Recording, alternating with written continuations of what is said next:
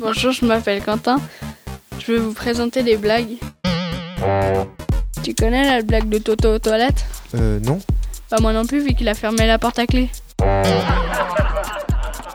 Quelle est la différence entre un équilibriste et un facteur Euh, je sais pas. Eh ben, tout simplement, ils ont tous les deux beaucoup d'adresse.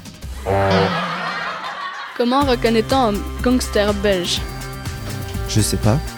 C'est celui qui rentre dans un casino et qui ressort avec des jetons. Savez-vous pourquoi les fous voyagent-ils tout nus dans les avions Euh, non. Tout simplement parce que c'est écrit no smoking. Que dit un vitrier à son fils pour qu'il soit sage Hmm, je sais pas. Tiens-toi à carreau et t'auras une glace. Quelle est la différence entre un chimpanzé et un voleur Je, je- je l'ignore. Aucune, ils ont tous les deux la police aux fesses.